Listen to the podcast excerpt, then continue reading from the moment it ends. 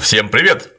Продолжаем наши исторические изыскания о братской Украине, для чего в гостях у нас опять Александр Скоробыч. Александр, привет! Александрович, мое почтение, я к тебе опять за успокоением души моей метущейся. Вот. Только на тебя одна надежда, все остальное не помогает, пробовал. Да. Да, да. Вот. Случилось следующее. Может, ты записывать будешь, нет? Ну, так, на память все. Попробуем на память. На память, хорошо. Случилось следующее. После первой передачи нашей с тобой, которая вызвала у наших зрителей, ну, можно сказать, большой Энтузиазм. энтузиазм и одобрямс. Вот. Я решил, так сказать, еще раз познакомиться с материалом. Ну, отмел я все, э, так сказать, версии происхождения Украины, которые мы с тобой признали, ну, ну, скажем так, мягко говоря, несоответствующими действительности, остановился ну, Слабо аргументированный. Слабо аргументированный. Да. Остановился я все-таки на том, что э, когда-то эта Украина зародилась. Ну, такой простой вывод. Да? Ну, как в песне. Жопа есть, а слова нет. Значит, ну, на данный момент Украина есть, значит, когда-то это жопа. Слово Украина же зародилась, правильно? Вот. Ну, мы с тобой дошли до э, пришествия монголов. Вот. И прекращение существования Древней Руси как единого государства уже от слова совсем окончательно. Вот. Древняя Русь у нас после монголов представляла из себя что? Ну, набор княжеств. У каждого в Ну, кажд- и до монголов представляла набор княжеств. ну, если до монголов было какое-то еще там представление о том, что все-таки было когда-то там что-то, было единое государство, то после монголов это представление было, ну, как я понимаю, полностью умножено на ноль. Ну, там единственное, что держало какое-то общее подобие того, что все-таки какое-то единое пространство, это общий язык, понятно, все друг друга понимали, и общая метрополия. То есть у нас был митрополит один на всех. Великий митрополит Киевский, всея Руси. Который... Ну, о нем мы просто раз разговаривали. Да, да, да, да, да, То есть, ну, который- митрополия, тем не менее, числилась в Киеве, где бы митрополит сам не шлялся. Да, но она числилась в Киеве. Да. Так вот, возвращаясь э, к, на- к предмету нашему. Да, ну и, собственно, последний князь, который из э, э, северо-восточной Руси, вообще, так сказать, э, не из территории будущей Украины, полез все таки в Киев на престол, потому что все же хотели в Киев на престол сначала, а потом не все, а потом вообще никто. И последним был Александр Ярославич Невский, который был последним после своего папы, кто получил э, Великое княжение Киевское. При этом э, Александр Невский был великим князем Владимирским и великим князем Киевским одновременно. Я правильно понимаю? Нет, он сначала был киевским, потом Владимирским. Ну, в итоге, в конечном итоге. В конечном итоге он стал только Владимирским. Да. Но все-таки два титула он имел. И тот, и тот. По очереди. Ну, по очереди. Да. Он не мог э, иметь сразу два титула. Ну а Владимир же. Ну хорошо, ладно, мы не будем сейчас в этом. Мы, мы- давай мы, вот мы раз затронули, давай мы о Невском поговорим отдельно. Да. Это очень такой момент интересный. Я как раз хотел тебе это предложить, вот очень хорошо само и получилось, честно говоря. Вот, а сейчас возвращаемся к Украине. Так вот, я хочу вопрос сформулировать, зачем пришел.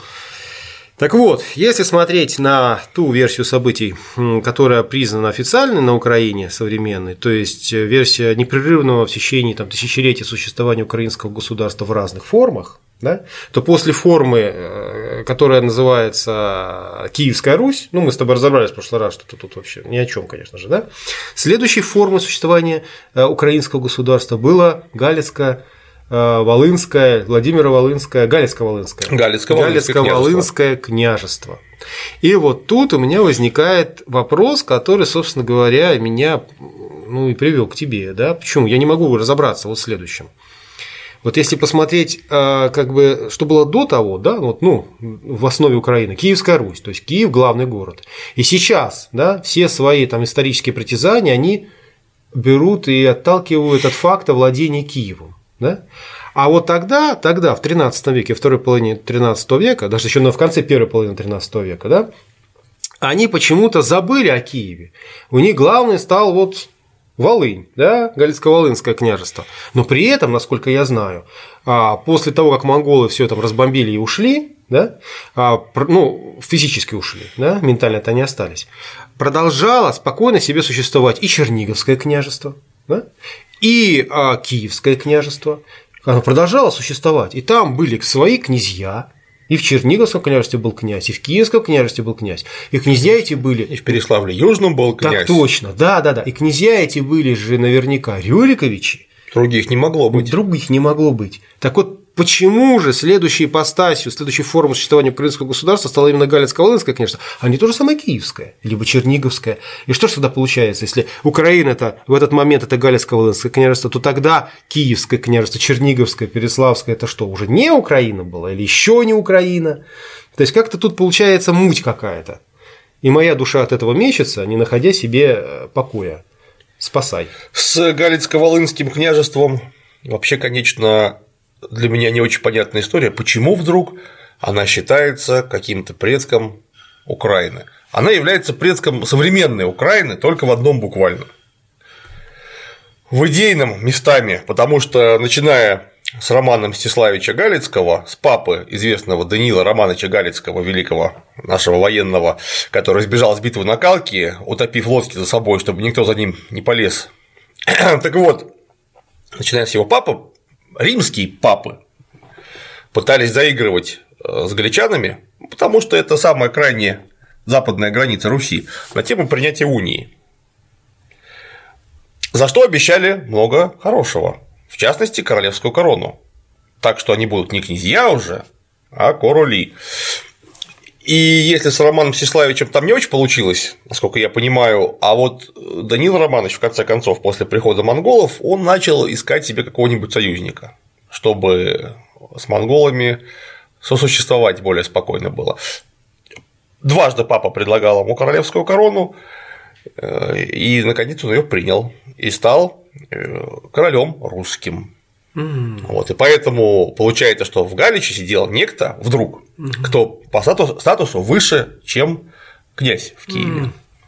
Вот так. А так как Галицко-Волынская земля тоже находится на территории современной Украины, то получается, что наш свой король был на какой-то момент. Mm. Опять же, уния – это очень полезно. Она роднит, так сказать, духовно современных э, украинских властителей, которые тоже там к этой унии неровно дышат, насколько я понимаю. И вот поэтому у нас Данил Романович э, считается таким еще одним основателем украинской государственности. Я так думаю. Mm. То есть, если я тебя правильно понял, то плевать им на Киев, плевать им на Чернигов, плевать им на всю историю Древней Руси, на все то, что было до этого и связано с этими двумя городами. Да? А вот то, что товарищи с Запада дали титул короля и какому-то, ну, князю, да? вот, вот это вот самое главное. Плюс еще уния, то есть фактически э, здесь и начинается история такого, ну, ментального предательства по сути своей. Какой там о предательстве тут даже речи нету, если говорить о Данииле Галицком. Потому что от кого бы он предал? Ему предавать было некого. Сам он от православия не отрекался, угу. он пустил просто католических попов проповедовать на Галицко-Волынскую землю. Угу. Ну и нормально, он же в конце концов был же по крови не только Рюрикович, но еще и Пяст. Ага.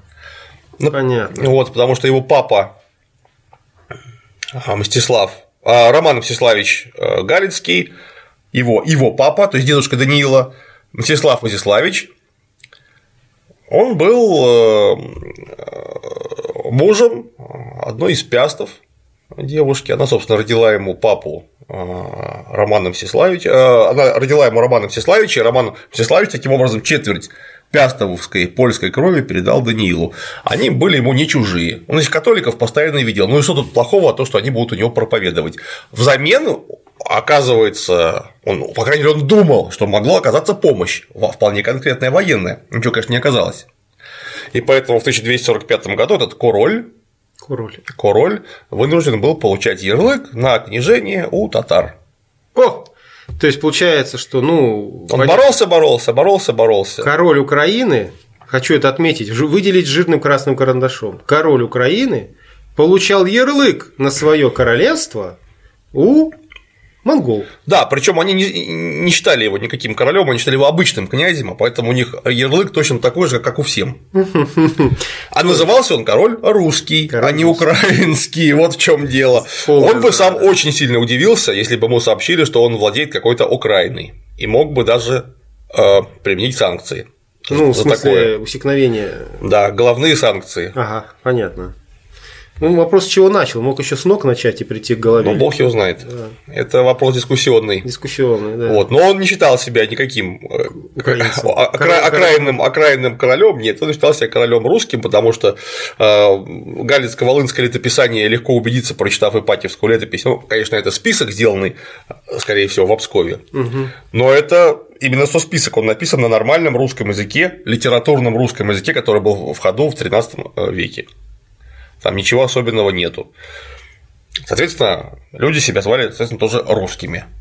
Ну, я читал, Ипатьевский, Лаврентьевский это… Ну, Лаврентьевский – это из другого места, а Ипатьевское – это, ну... это с большой долей уверенности можно сказать, что это Галицко-Волынское написание. Ну, что же мы тогда имеем в итоге по поводу Галицко-Волынского княжества-королевства русского?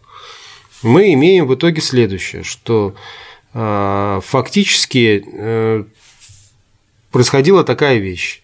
После нашествия монгол а, различные русские княжества, их было много, да, а, пытались э, найти, опереться на какого-то сильного союзника, чтобы противостоять сильному, а, ну, скажем так, сильной угрозе, не врагу, наверное. Там про противостоять речи даже не было. Ну, Там было о том, чтобы хоть как-то паритетно сосуществовать. Да, ну, существовать. Потому что стало понятно, году к 1241-42, что монголы нас завоевывать-то не собираются. Ага. То есть они не собираются вводить ограниченные воинские контингенты, оккупационные корпуса, создавать там этапно-заградительные комендатуры, ничего они делать не собираются, заселять нас не собираются, но они остаются все время таким фактором, с которым при, приходится считаться, причем считаться крайне неравновесно, потому что этот фактор гораздо больше.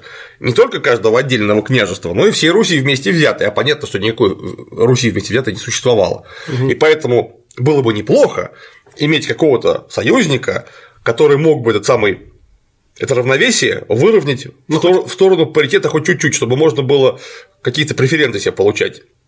И который, если что, потому что Орда же это тоже было феодальное образование, э, которое было склонно к беспорядкам.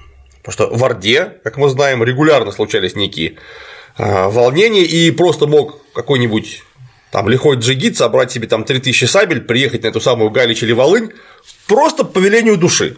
Метущийся. Да. А так как это прозрачная граница, никто не знает, что он приедет, он приедет, заберет там тысячный полон, продаст его в Крыму, а, половину там городов сожжет, ну, такое счастье.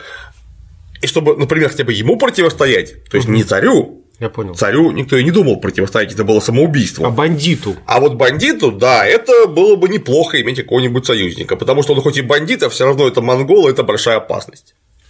Вот правда, королевство Данилу Романовичу не помогло. Его монголы ни королем не считали, как я уже сказал. Не уважали.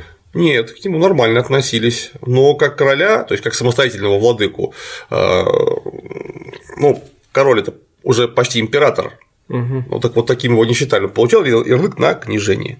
Ну, э, правда, это имело далеко идущие последствия. Эти вот заигрывания с э, польско-венгерскими соседями. Потому что Э, Галич и Волынь вполне объективно пошли своим путем, конечно. Тут можно признавать, не признавать, там королевством это все, конечно, это по формальным признакам никаким королевством не являлось. Но, окей, пускай будет королевство. Так как это крайне западная граница, а Русь оказалась поделена зонами притяжения, потому что главной зоной притяжения стали монголы, угу. и так как Русь очень сильно ослабла, другая зона притяжения это стала Литва. Угу. Потому что именно ослабленная э, территория Руси перестала как-то давлеть над, над Литвой вообще в принципе. И Литва очень сильно поднялась, стала могущественной, весьма могущественной, уже с 12 века не давала покоя, прямо скажем, никому. А с 13 века мы знаем там, первых князей, Миндов, Гатроидена и прочих. Вот они, так как находятся рядом, стали оттягивать на себя, в том числе э, территорию юго-запада и запада Руси. И Галицко-Волынское княжество стало пересекаться династическими браками не только с венгерскими и польскими соседями, но и с литовцами. В итоге, когда потомство Романа Мстиславича, а это был, собственно, первый самостоятельный князь в Галиче и Волыне, там князья-то были раньше, но они были а, подчиненные а, Киеву. Когда потомство Романа Мстиславича иссякло, то к началу XIV века там уже правил а, сын литовского князя он был, собственно, Рюрикович только по маме, что у нас не считалось прямым родством. Угу. Угу. Вот, и он был последний последний э, самостоятельный князь вообще на территории Галицко-Волынского княжества, потому что он когда помер, оказалось, что владение Галицко-Волынского княжества очень нравится одновременно полякам и одновременно литовцам, потому что э, родственники и тех, и других успели там покняжить из-за династических браков, которые активно заключали галицко-волынские князья. Потому что пясты, поляки, угу. вполне конкретно претендовали на Галич, потому что там правили по крови их Потом. родственники, ну, да, родственники. прямые литовцы, потому что там успели покняжить э, их князья, от Миндовга там начиная, угу. ну не князья, а потомки этих князей, они претендовали на Волынь. И началась длительная, чудовищно долгая война между Польшей и Литвой за Галицко-Волынское наследство. При том, что Польша и Литва успевали подружиться, потом снова рассориться, и потом снова подружиться, но никогда до конца XIV века не забывали, что вот с этим наследством надо как-то что-то сделать. И это началось в 1340 году, и закончилась только в 1392-93 году. 50 лет. Уже ну, чуть больше 50 лет. Полвека. Да, уже после, уже при правлении Витовта и Егайла, соответственно которые ссорились, они оба были литовцы, как ты помнишь. Угу, да, да. Вот, они ссорились из-за, в первую очередь, великого княжения литовского, но у них в качестве еще одного такого узелка, который был завязан на этом полотне раздора, это вот было Галецко-Волынское наследство. И они только очередной раз помирившись, могли его поделить. Собственно, это было вот непосредственно в конце такой э, великой литовской замятни, когда Игайло в конце концов стал королем польским династически, угу. выйдя а, женившись, прошу, женившись, прошу прощения, на последней пястовне. Угу. Угу. А Витов стал великим князем литовским, они поделили заодно еще и Галицко-Волынскую землю одному. То есть Витов-то ушла в Волынь, а будущему королю э, польскому ушла ушел Галич. И, собственно, на этом прекращается вообще история Галицко-Волынской земли. Там последний раз правил вот такими этим спорадическими всплесками самостоятельные князья, там где-то в 1410-х годах, то ли один, то ли два раза появлялись князья, которые на некоторое время, ну, опять же, по воле э, Польши, Литвы, оказывались там самостоятельными. Потом их э, снова устраняли, и это стало сперва княжеством вассаль... вассальным в составе, а потом просто воеводствами. Угу. То есть княжество было упразднено. Да. Я вот тебя послушал. Сила утраты династии, как таковой. Я вот тебя послушал, послушал, и грусть э, проникла в мою малорусскую душу. Вот ты все рассказываешь, рассказываешь, и здесь король русский, княжество русское, литовцы, поляки. Где Украина независимая, Нигде. незалежная? Где она здесь? Нигде. Даже Литва, которую у нас сейчас некоторые несознательные наши украинские родственники и мои белорусские родственники, у меня картофельная душа тоже плачет из-за этого, они все время свою государственность еще и от Великого княжества Литовского пытаются тоже вывести. То от Киева, то от Галича, то от Великого княжества Литовского. Великое княжество Литовское называлось Великое княжество Литовское и Русское. Ну, оно же русским. Ну, я как бы отвлекаемся в сторону ходим, но как бы белорусы и литовцы это совсем не одно и то же, потому что, если мне память не изменяет, по-моему, в 1100, ну, в конце XII века а, были первые стычки Руси с Литвою. Вот. А дальше-то что у нас было? По-моему, с, с, с литовцами бился же еще Александр Невский, который мы упомянули. Это Усвятская же Усвятская да, битва, да, да, когда он их там их нахлобучил. Да. Кстати, между прочим, он в основном-то нахлобучивал именно литовцев, а не немцев там и так далее. По массе это своей нет? Нет, ну нет, конечно, у него с немцами у него был один конфликт со шведами да, один... и один конфликт с немцами. А все остальные конфликты Всё, а он все остальное было с Литвой. С и он, собственно говоря, их там. Потому что немцы-то были, как и шведы, цивилизованные, приличные люди. Да, они, конечно, ходили грабить и воевать, как и все. Но у них, по крайней мере, было понятно, с кем договариваться, если что. У них ну, был да. конкретный человек, которому можно было приехать и с ним договориться. Что у шведов, что у немцев. А где, с кем было договариваться у литовцев, было решительно непонятно. Кстати, от этого немцы ужасно страдали это судьба любого ну, относительно цивилизованного общества, которое находится на высокой стадии общественно-экономического развития, которое является соседом дикарей. Дикарей, чего уж там греха таить, дикарей. И, и если вдруг оно хочет его, не дай бог, колонизировать, как немцы, угу. то там каждый бодрый рапорт, там, что в э, хронике Ливонии, что в хронике земли прусской Петра из Дуйсбурга, Каждый бой рапорт, что замерили, покрестили, а дальше, черт возьми, а кого мы замерили и покрестили? Это же вроде, а это вроде эти замеренные покрещенные, а вот эти вот вроде на нас напали, опять все сожгли. И вдруг оказывается, что там нету государства, там есть куча племен, которые каждый само по себе.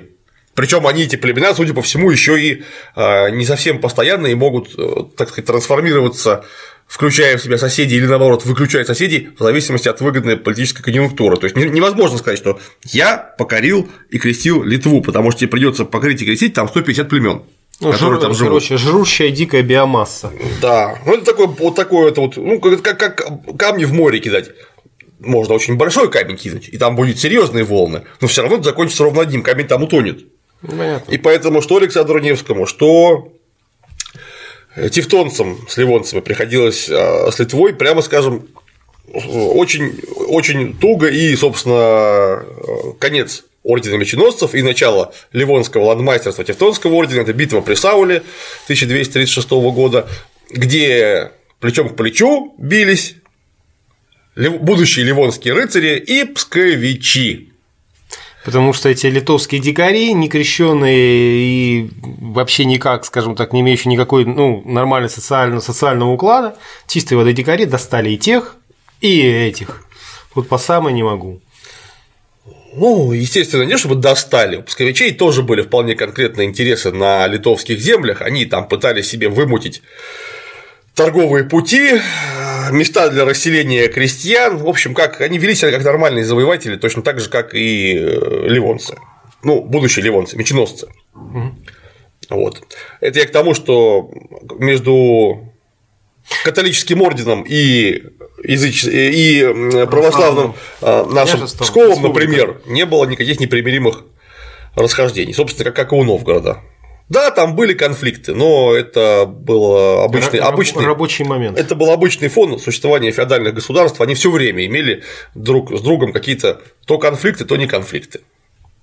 То есть Получается, что, кстати, это очень здорово про литовцев, потому что следующий шаг э, в следующая стадия существования украинского государства, ну непрерывного, да, это Великое княжество Литовское.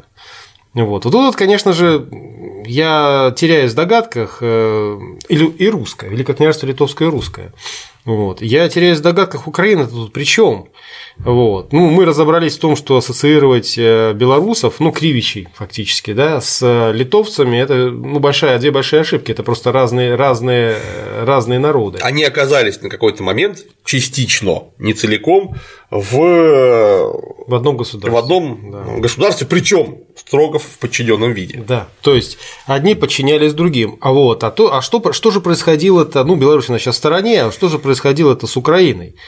То есть, ну, понятно, с Галицко-Волынским княжеством все более-менее ясно. Да, король, Его кор... порвали. Когда и король был король, который все равно получал ярлык на свое королевство от монгол, а при этом его, так сказать, королевство рвали соседи. Вот, королевство стало ареной более чем полувековой войны между соседями. В результате было порвано, и никто и, и княжество, короче говоря, было умножено на ноль. Превратилось в воеводство ну, в провинции соседей. Да. Фактически было оккупировано. Ни о какой государственности, там, украинской, там, либо русской, ну, речи тут, в общем-то, не идет. Понятно. Что у Галича, что у Волыни ну. была очень недолгая история самостоятельного государства, если посмотреть на общерусский контекст. Потому что у них, считай, самостоятельное государство появляется в конце XII века. Угу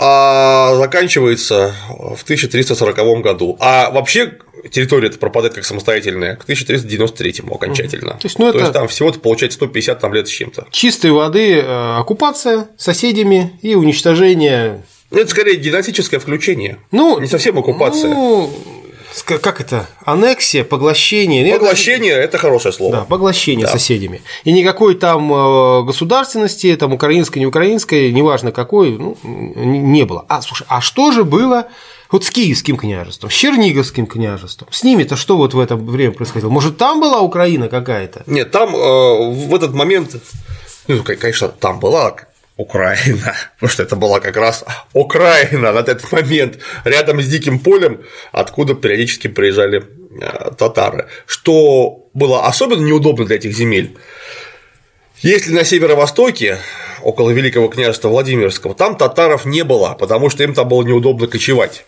Они должны были туда кого-то присылать на время. Как же, мы же, мы же ордынцы, как это татар не было? Ты чё, вот нет, они, просто они, за- они заезжали в гости, безусловно. А, на постоянной основе там им было не- невозможно находиться. А вот около Киева и Чернигова они жили на постоянно. А там, там отличные кочевья, там же степи, там удобно. То есть ордынцы, получается, они, а не мы. Вот. Но они, а- С формальной точки зрения. опять же, прямо там они и не проживали. Ну, вот там, где раньше кочевали а, наши друзья свои поганые, торки, бериндеи, там часть половцев, вот там вместо них поставили кочевья Так татар. это же юг Киевского княжества. Конечно. Аху. Понятно. Ну вот, Киевское княжество ведь существовало, и там был Существовало, князь. были. Рюрикович какой-то, да? Ну, до до тех пор, пока там не стали сидеть Гедеминовичи. Ну, понятно. Но, как я понимаю, Гедеминовичи там сели. Это литовцы. Ну, я, да, да, конечно. Ну, Это, может быть, я не думаю, знает. что зрители, да. Ну, на всякий случай. Да, ну нет, у тебя такие были циклы передач э, прекрасные. Вдруг что- не все смотрели. Согласен. Все. Короче говоря, были Рюриковичи, да? Ну, где-нибудь там 1270 год, город Киев. Ну, маленький разоренный городок, ну, там есть, наверное, князь. Конечно, не маленький, Ну, но, но ну, разоренный. ну, он, он довольно быстро всегда восстанавливался, как любой э, русский город, он деревянный, его легко отстроить. Это раз, а торговый путь мимо Киева никуда не делся.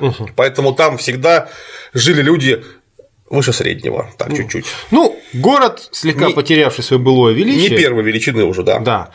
Но там сидит князь. Князь этот из династии Рюриковича. Я слышал, там вроде какая-то путивльская ветвь, что-то в этом духе там обосновалась со временем. Вот. И если мне память не изменяет, 1324 год – это битва на реке Ирпени. Приходят э, литовцы, и князь Станислав, вот, Рюрикович, вот, он пытается литовцам противостоять, они его разбивают, вот, и в первый раз захватывают Киев, вот, потом приходит князь, по-моему, Федор вместе с монголами, литовцев оттуда Да. Просит, а они говорят, ой, извините, ошиблись, случайно зашли, вот, покидают Киев и снова а, восстанавливается там власть а, Рюриковича, но это княжество, это Киевское княжество, отдельное княжество, Каких было много у нас. ну Черниговское, ну, а, и нач- началось дробление, да, Черниговское очень стало- давно началось дробление, очень давно. Киевское княжество это было первое княжество вообще на Руси, которое подверглось дроблению, потому что из гигантского, ну да, хорошо, от него там отвалился кусок там, Новгород, Полоцк, э, Владимир с Ярославлем, из... но все равно оно было очень большое. Оно было А, очень большое, и Б, самое густонаселенное на Руси. Мгм. И от того самое богатое, потому что чем больше крестьян, тем больше еды. Да-да-да. И Вот, но оно стало дробиться на уделы первое, и поэтому к моменту прихода монголов, тем более уже после монголов, оно было самое лоскутное, потому что Черниговская земля, например, Черниговская, оно превратилось в Черниговское, Новгород-Северское, потом оно превратилось в Черниговское и Новгород-Северское. Там начали откладываться такие гигантские города, как там Трубчевск там, и, и прочее, прочее. Потому что везде сидел Рюрикович, а по лествичному праву он от, по договору в Любиче 1097 года каждый владеет своей землей. Равный среди равных. Конечно. И по очереди он может оказаться великим князем. Ну, тут как была, как ситуация, как на всей, как на всей Древней Руси была, да, исторической, да, так и в этих княжествах такая же ситуация, только внутренняя. Она, она эта ситуация во всей Древней Руси, она была зеркальным отражением того, что было в Киеве и вообще на, на- юге. Оно оттуда началось на- напрямую. И много кому повезло, потому что, например, Владимиру очень повезло. Он попал в абсолютно ту же ситуацию, но до прихода монгол он не успел распаться на миллион уделов. Не успел просто. Он начал. Но не поспел. А Киев поспел, он уже в XII веке, чувствовал себя прекрасно. Э, э, Рюрик Ростиславич, например, мой любимый э, князь XII века, который был великим князем киевским семь раз. Вот, то есть его выпинывали оттуда, а он обратно лез, понимаешь? Понимаю. А... Целеустремленный мужчина. Очень. А папа папа Данила Галицкого, Роман Мстиславич, он был великим князем киевским два раза в 1201 и 1204 году. Меньше года каждый раз он успел там посидеть. Вот, его оттуда тоже ставили на лыжи быстро. Кстати, один раз его поставили на лыжи Рюрик Ростиславич, вот тот самый. В кругу, кругу родственников не щелкай клювом. Как не, не, не, нет. Там э, у нас, вот просто сейчас конкретно, у нас, у нас, когда говорят, что у нас нет сменяемости власти, да слава богу, что ее нет. Когда у нас Владимир Владимирович два срока про президентство, вы понимаете, 8 лет это было нечто почти невозможное на Великокняжеском Киевском престоле. Усидеть там 8 лет, ну, кое-кому удавалось, конечно, но таких ловкачей было мало. Ну, это надо родиться просто это не то, что в рубашке, в кольчуге, наверное, да? В кольчуге. Да, да, да, да, да. И, конечно, кто прекратил первенство Киева, не до Юра, конечно, а вот де-факто точно совершенно поняв, что ничего хорошего там не светит, э, в смысле княжеской власти и попыток э, попыток консолидировать вокруг себя какие-то земли. Это был Андрей э, Юрьевич Боголюбский. Боголюбский да, потому да, что да. папа его, Юрий Долго, Долгорукий, лез в этот самый Киев. Тоже два раза был, кстати. Да, как как с упорством достойным лучшего применения. За что поплатился животом своим. Так точно. А сынок его, во-первых, ну, кто не знает, Юрий Долгорукий прожил довольно долго, а сына Андрея родил в довольно юном возрасте. И поэтому, когда папа помер, ему было уже так очень сильно к 50. Угу. Он самостоятельно стал княжить очень поздно. Но он уже был взрослый мужик, а по средневековым меркам так вообще и пожилой. Он понимал, посмотрев, например, папы, что лезть в Киев нельзя, и, как, и он стал заниматься только своим родным княжеством Суздальско-Ростовско-Владимирским. Угу. Вот. И так как папа и все остальные делили Киев, он смог получить это княжество одним куском. Угу. Всем было плевать, потому что. На него, на это да, княжество. Да, он получил его одним куском, его неимоверно усилило, когда пришло время делить еще раз Киев, он Киев сжег в 1168 году, а вместо э, себя все готовы были с ним помириться. Наместником. Он наместника. посадил да, просто наместника, показав, кто Руси теперь главный. А сам уехал. А обратно во Владимир, уехал. Владимир. Да. И тем самым фактически перенес, будучи великим князем киевским, великим князем Владимирским, ну, он, князем Владимирским, князем Киевским. Он перенес э, столицу. центр притяжения, столица да, стала во, таки, Владимире. во Владимире. Владимир. Потому что никогда Киев после этого, Уже. еще задолго, еще про монгол никто не думал вообще. Угу.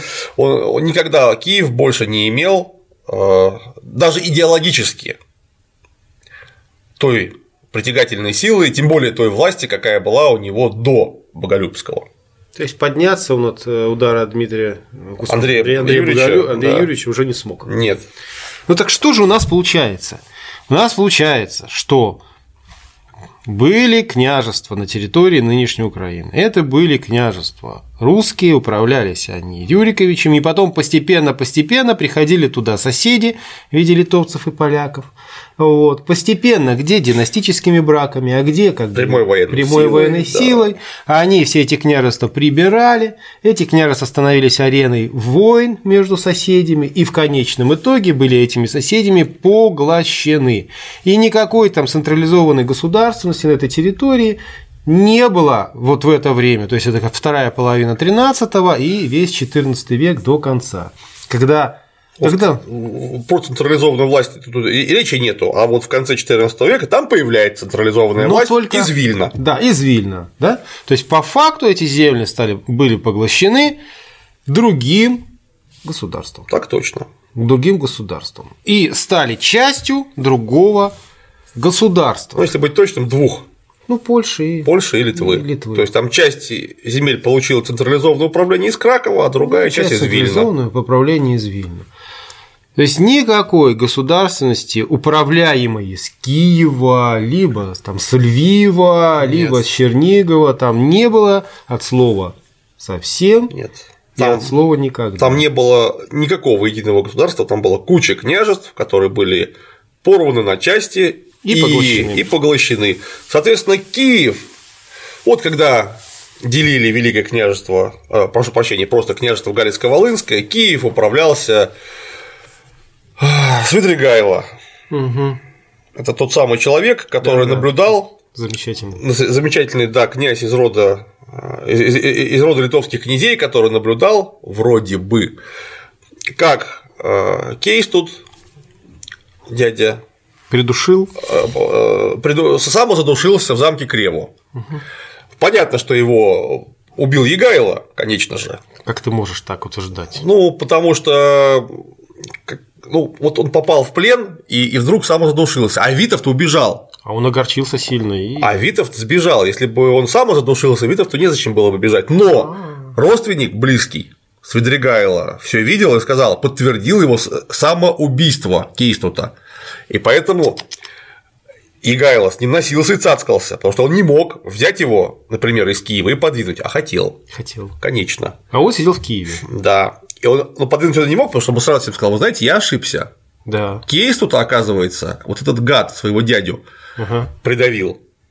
Ну, ну, ошибся, бывает, и что? А Вот, а поэтому его не трогали. Все ждали, пока он сам помрет, его вроде отравили, кстати говоря, в Киеве. Там это вообще много с кем происходило. Гнилое место.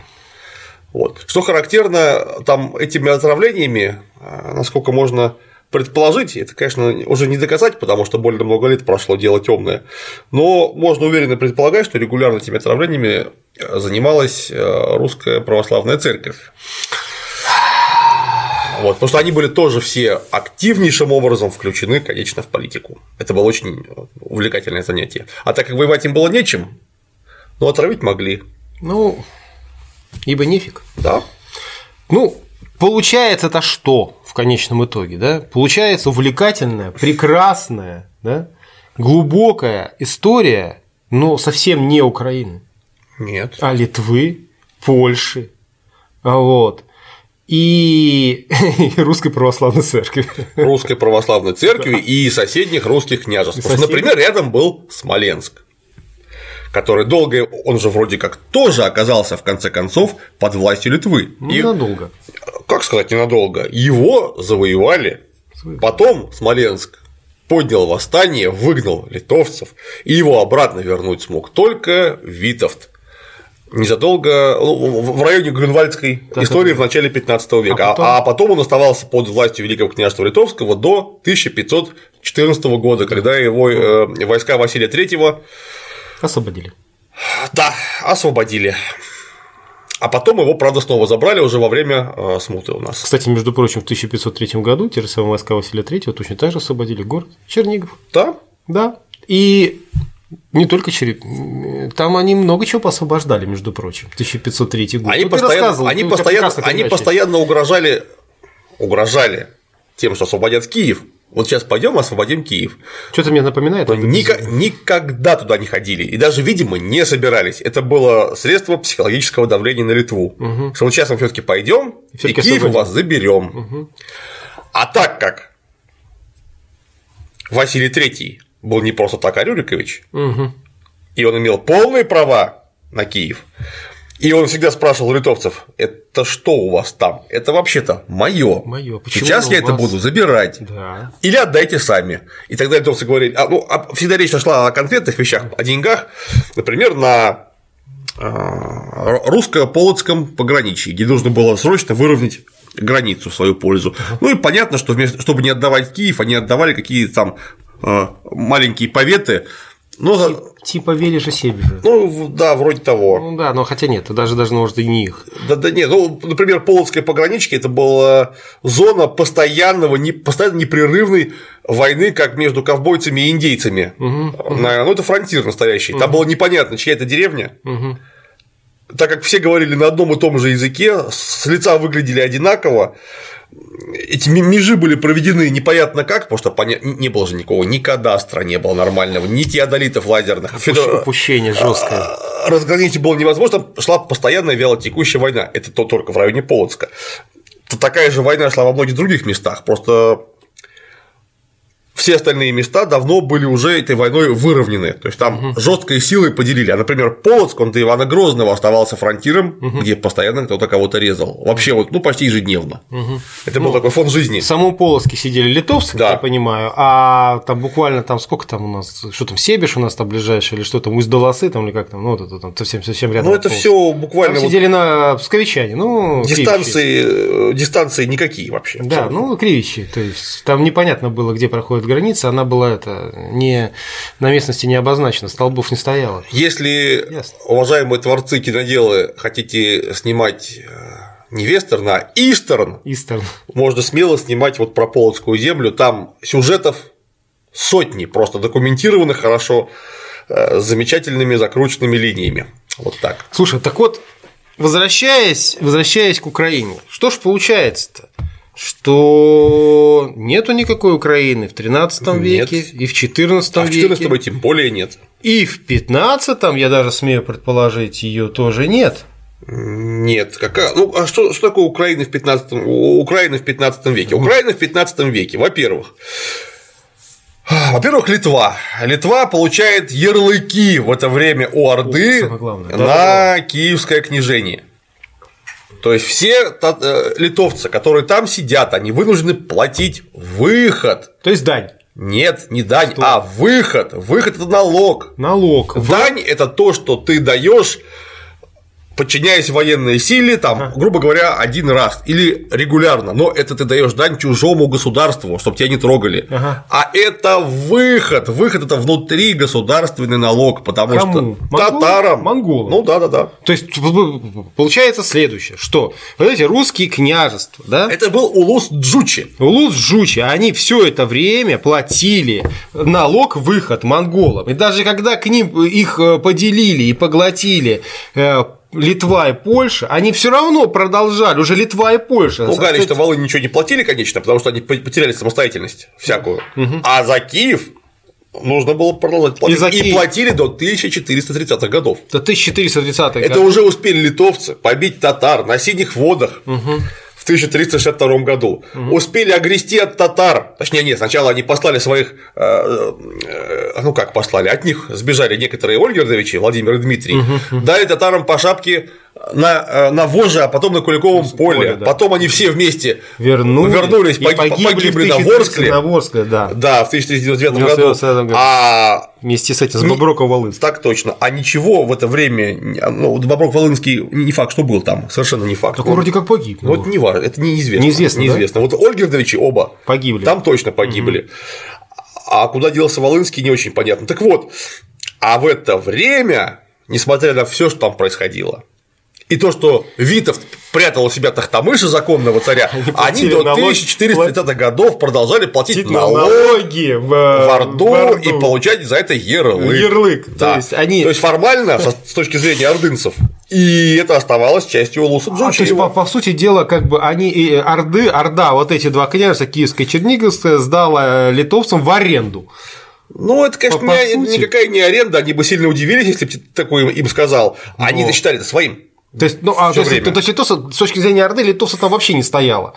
И литовцы, то литовцы платили, ну, короче говоря, что ж такое происходит? Там же вообще получается наслоение. Украина-то где родная наша? Нету ее, там никакой Украины. Где что в 14 веке уже точно никакой Украины с этими, нету. С эсэлэцами, товарищи, вот эти.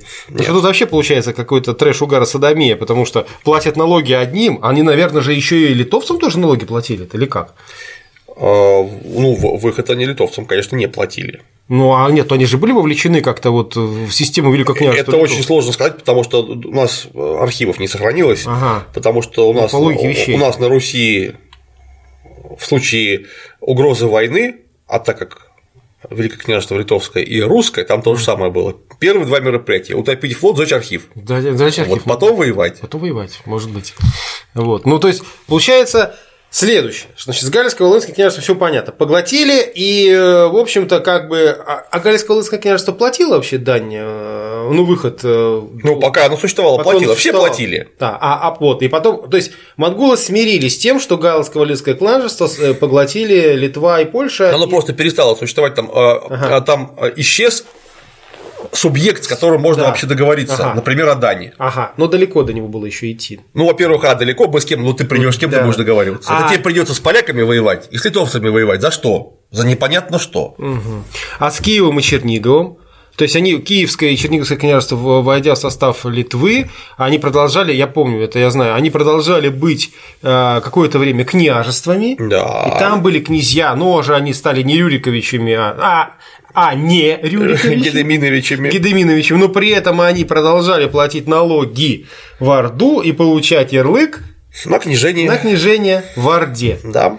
И это до 1430 года все это безобразие. 30-х там. 30-х годов там, продолжалось. а, Ну, опять же, естественно, с перерывами, потому что, например, Тахтамышу-то Витов ничего не платил. Тахтамыш просто у него в гостях жил. Ну, и и за, это, за это ему выдавал ярлык. Ага. Но все равно ярлык-то давал. Да, Жил в гостях и ярлык давал. да.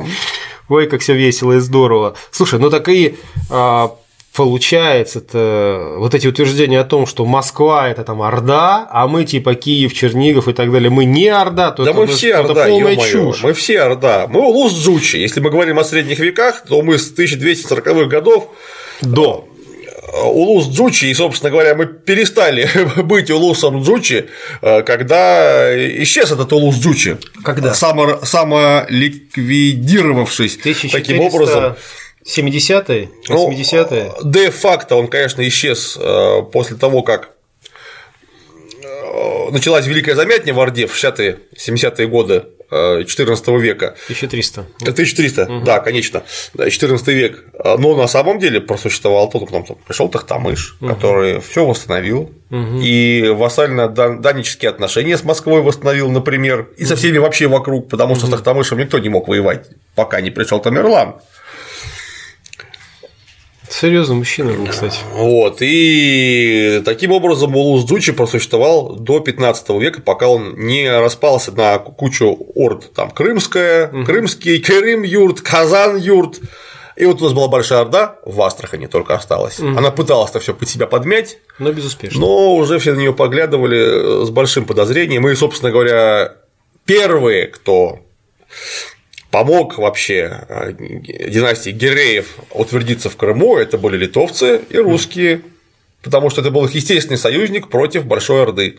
Потому что с, э, с Крымом у нас были замечательные отношения, пока существовала Большая Орда, пока ее Иван Грозный в 1556 году, захватив Астрахань, не прихлопнул окончательно, приняв на себя титул Белого царя, то есть хана. То есть получается, что здесь исторических корней, государственных корней Нет. Украины нет. Там никакого государства И- вообще нет.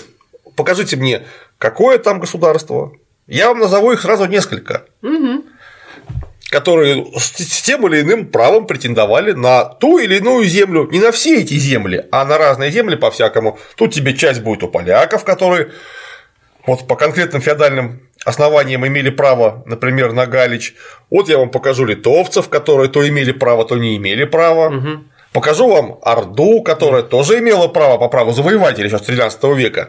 И это право признавали на местах, что самое главное. Потому что если бы они не признавали, фиг бы они ничего стали платить.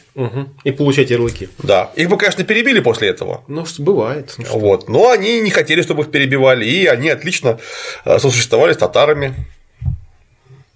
Слушай, ну, я-то все прекрасно понимаю, это чем-то мне напоминает со- современную Сирию сейчас, да, где все со всеми, но тут-то ведь как? Я одного понять-то не могу. Как вот из, спасибо большое, как вот, А, из, этого, вот из этого всего, да, можно а, какой-то корень государственности именно украинской вытащить. Честно говоря, для меня это остается загадкой. Ну, м, скажу страшную вещь. Его тут просто нет. Нет. И мы медленно, медленно, медленно подходим к чему? К началу замечательного 17 века. Если у вас там корень государственности, Да. то надо признать одну вещь. Логически чисто, что у вас корень государственности находится в Вильнюсе. В современном Вильнюсе. Кстати, между прочим, я тебе историю одну расскажу. Я когда-то, не так давно, в восьмом году, отдыхал в санатории в районе города Ушачи. Беларусь, Республика Беларусь. Вот. Называется он Лесные озера. Вот. Там все прекрасно, все замечательно. Ну, прекрасный, замечательный наш народ, все хорошо, все бедненько, но чистенько, ну, нормально, там нормально, все хорошо. И вот, общаясь с местными жителями, я для себя узнал следующую вещь, что оказывается, в Беларуси практически официально считается э, Вильнюс не Вильнюсом, а Вильна, и он считается исконно белорусским городом. И больше всего в Беларуси на официальном уровне не любят именно литовцев.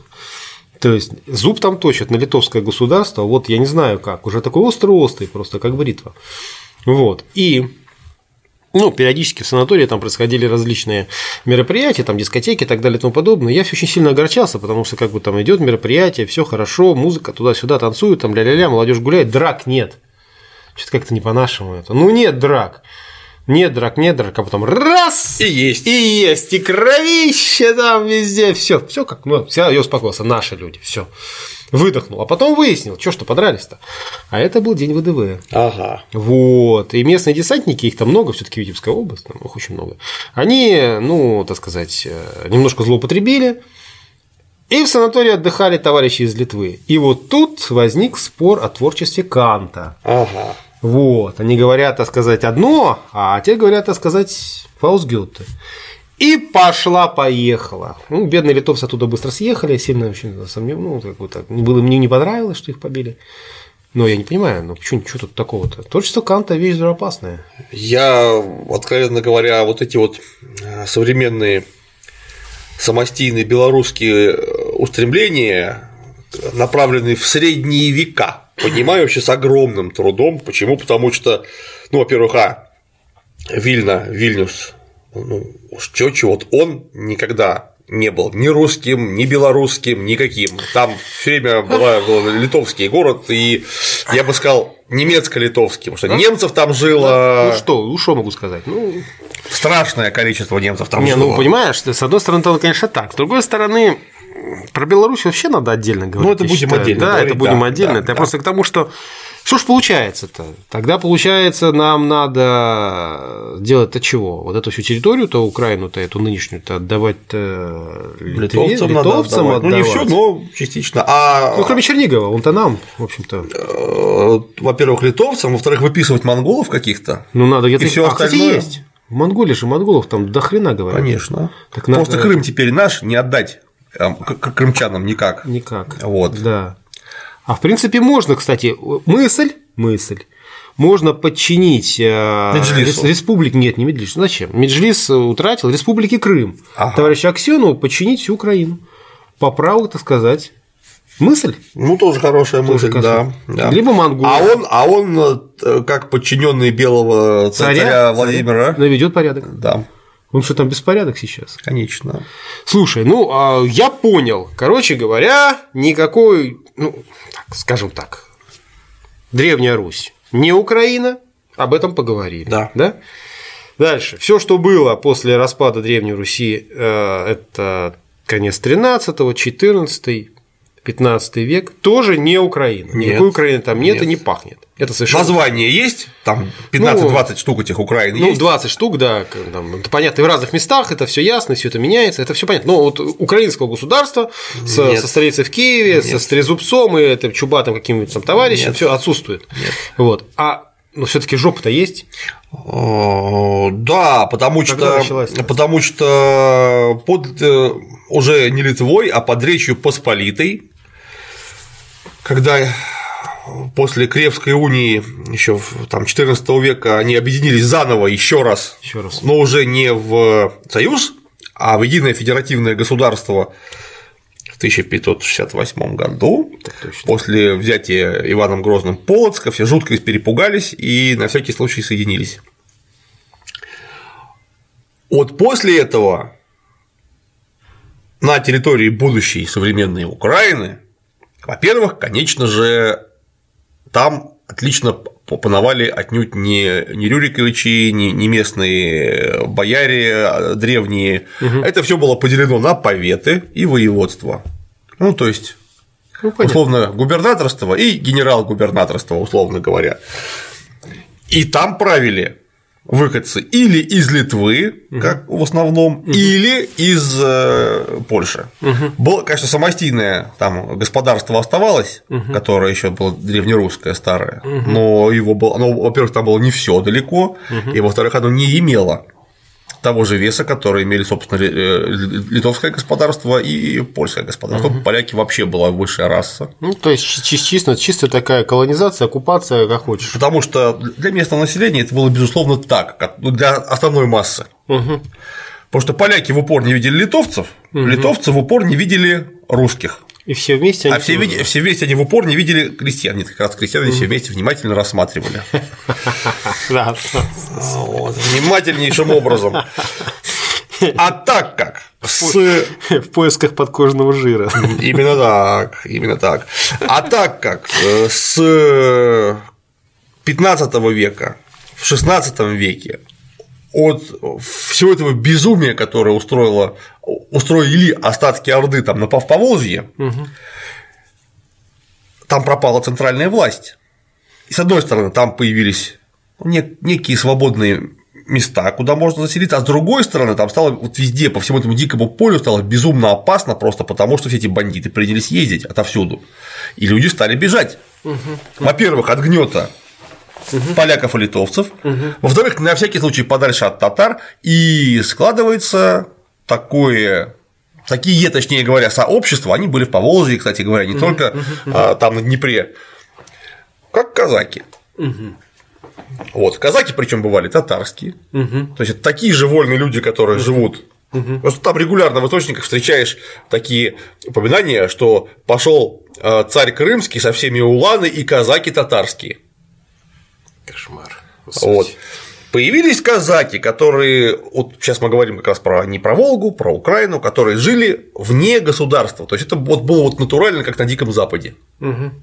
Вот там это просто все происходило гораздо быстрее, угу. поэтому было сжато и максимально рельефно э, проявлено. А тут все-таки это очень длинные периоды времени, там дольше, чем вся Америка существует.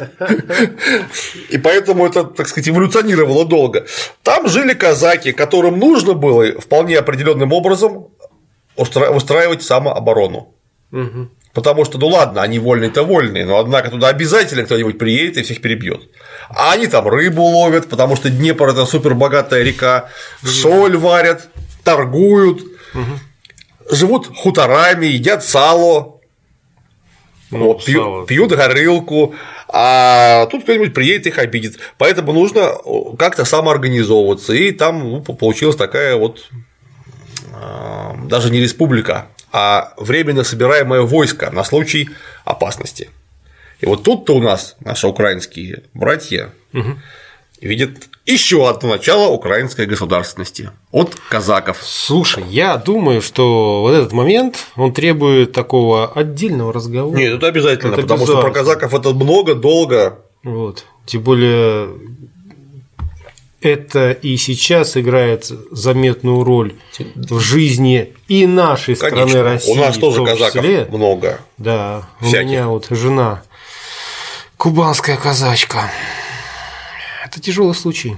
Есть два мнения. Ее верные и остальные неверные. Неверные. неверные. Сугубо неверные. И ты знаешь, у нее все родственники такие. Кошмар.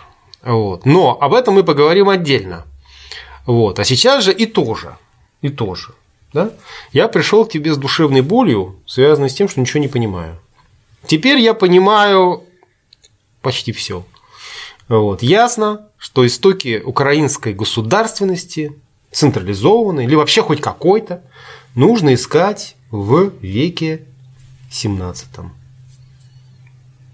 Ну, по крайней мере, идеологически, да. То есть, ну, то есть хоть ну, что-то, к чему можно вообще мы, мы, прицепиться. Мы бы дальше будем опять копать, да? да. Ну, вот. Может быть, и это мое, так сказать, мировоззрение будет разрушено тобою скоро, да, но, но, но, но не сейчас. Пока я вот понимаю, что где-то 17 век не, не, не, не, не, не раньше, 17 не ниже, век, да. не ниже, 17 век.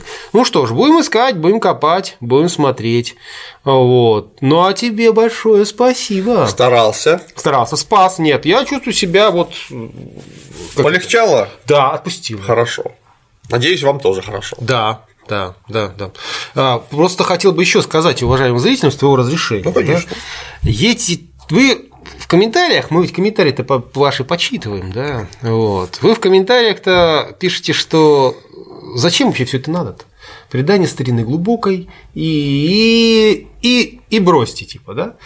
На самом деле хочу сказать, что это не так, это не предание старины глубокой. Я вот тут узнал, что в ноябре 2014 года Служба безопасности Украины провела спецоперацию, заключающуюся в следующем. В газете «Мариупольский Азовский рабочий» была опубликована статья под названием «Сначала была Киевская Русь, а уже потом Москва». Основной посыл статьи – обосновать, да, что Москва тут появилась позже, а вначале был Киев. И, собственно говоря, эти все земли пещерноморские, они были подчинены Киеву, а прямым потомком Киевской Руси является Украина и краины, ну и т.д. и так далее, т.п. Газетка эта была выпущена тиражом в 50 тысяч экземпляров. Денег не жалеют. Тем самым вот это вот все, это не пустые разговоры. Нет. Это оружие. Потому что сейчас без сомнения идет идеологическая война, ну, как минимум идеологическая война между Россией и даже, наверное, не Украиной, а всем тем, что за ней стоит. Конечно. Вот. И в этой войне одним из фронтов является фронт идеологический. Ну, а тут без истории-то вообще никуда. Я бы сказал бы так, что какие там предания старины глубокой, о чем вы? У нас предание старины глубокой это, знаете, бронзовый век и осада Трои. Вот это в самом деле было давно. А вот то, о чем мы говорим, 13 век, он был меньше тысячи лет назад. А я прошу прощения, тысячи лет, вы представляете себе, сколько тысячи лет? Я ученикам с вами все время рассказываю. Вот там князь Владимир, там Рюрик и прочее, прочее. Ну, все, конечно, скучают, потому что им не всем понятно, зачем это просто копаться. Что такое тысячи лет? Это же безумие какое-то. Человек просто не может себе представить такого срока, потому что мы все живем, ну хорошо, там 100, 110 лет, ну там 105. Ну... Это было бы сильно, прямо скажем. А тысячу лет мы представить себе не можем, потому что мы себе представляем в хронологии по бытовому до дедов. До дедов это сто лет. Да, вот то, то, кого вот мы могли лично наблюдать, и что он да. нам мог там Вот да, сто лет мы можем себе представить. Тысячу, тысячу лет мы себе представить не можем. Я поэтому всем всегда предлагаю простой мысленный эксперимент. Вот у вас папа с мамой, да. два человека, женились, родились. А вашего папу, это уже папа с мамой, еще два человека, а у их папы еще папа с мамой, еще два человека. Таким образом, если они раз в 25 лет будут рожать по ребенку, угу. то от вас до князя Владимира будет всего 40 пар. 40 пар. То есть 80 человек, у вас ВКонтакте друзей больше. Вот люди 80 раз, 40 раз, прошу прощения, 80 человек ходили в ЗАГС. Это тысячи лет всего лишь. То есть это не просто недавно, это вот, ну, черт знает, ну, конечно, не вчера, но на прошлом месяце. Примерно так. Дела того времени вполне себе живут и кровоточат вот сейчас. Вот сейчас, прямо сейчас. Я, ну, у меня об этом нет никаких сомнений. И э, вы можете сказать, конечно, что вы тут занимаетесь пропагандой, ведете пропагандистскую войну. Конечно. Но занимаемся. Занимаемся. И но, не скрываем не этого. этого. Но есть один маленький момент. А, Клим Саныч ученый, я тоже ученый. Да? Ну, мы немножко в разных областях, но тем не менее. Вот. И мы э, занимаемся не, не скажем так, не просто пропагандой, мы пытаемся найти правду. Но мы и... же с тобой не врем. Нет. Нет. И в этом прелесть. Более того, это все можно проверить. Легко. Все это перепроверяется. Если вы просто... Данные все открытые. Да. Если вы просто пальцем пошевелите, и это было бы здорово, если бы вы начали бы к этому проявлять интерес на самом-то деле и проверять то, что мы говорим. Потому что нет ничего прекраснее и слаще, и нет ничего более, так сказать, серьезнее и смертоноснее, чем история. Потому что она как бы, как это сказать, она никогда не, выходит в быти... не уходит в бытие, она всегда рядом с нами. Вот. И в любой момент она может выстрелить так, что ого-го, если кто не знает своего прошлого, у того, в общем-то, непредсказуемое будущее, это однозначно. Вот. И наступать на те же самые грабли, ну, можно до, до, до пока не сдохнешь, правильно? Да. Ну, вот. В конце концов, надо же остановиться. Это мы к тому, что иногда вопросы, с которыми я сюда прихожу, будут вам казаться очень глупыми, да, там, смешными и так далее, но это вам они такими кажутся. Вот. Такими они кажутся не всем. Так точно. А по факту они ни глупыми, ни смешными не являются. Это довольно животрепещущие вопросы, которые имеют самое прямое касательство к современной, в том числе и нашей с вами, жизнедеятельности, а также будущей жизнедеятельности наших детей и внуков, которые будут да? уже вот, вот совсем скоро самостоятельными людьми. Так точно. Поэтому, Клим Александрович, тебе спасибо. Стараемся. Успокоил. Ну, меня. А надеюсь, вам, уважаемые зрители, было чего интересно. Ну что, тогда до следующего раза. На сегодня все.